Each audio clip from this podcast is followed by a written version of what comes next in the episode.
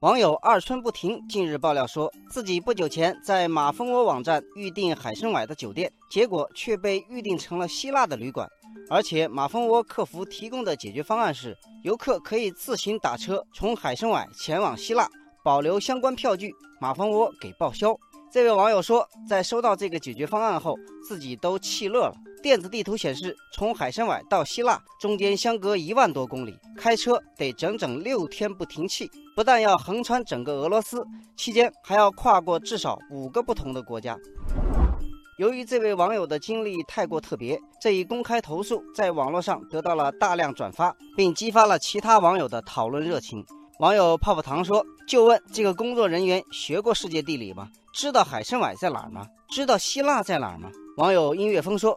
确实有些人，包括我自己，最记不住的就是地理位置知识了。学过也容易忘记，特别是搞不清这些外国的城市在哪里。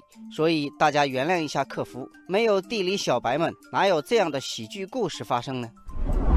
对于网友的投诉，马蜂窝方面回应说，经查，由于系统对接错误。导致客人预订酒店没有被正确下单，客服人员没有正确认识到客人的实际遭遇，给出了错误的解决方案。对于涉事酒店订单，将给予三倍于原订单的赔偿，并将按此前客服的承诺补偿用户从海参崴到希腊的打车费用，预计在八万元人民币左右。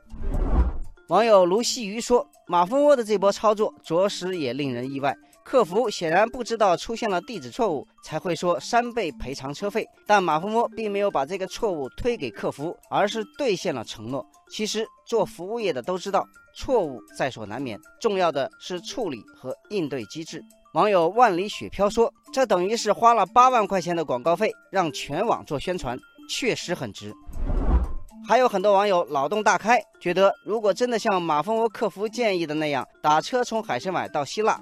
或许也是一个不错的选择。网友抹茶樱桃说：“如果是我的话，我就马上修改行程，打车过去。这种旅行体验是很难得的。”网友烟雨说：“穿过整个俄罗斯和半个申根区，一路上你将看到各种美景和风土人情，简直不能太幸福。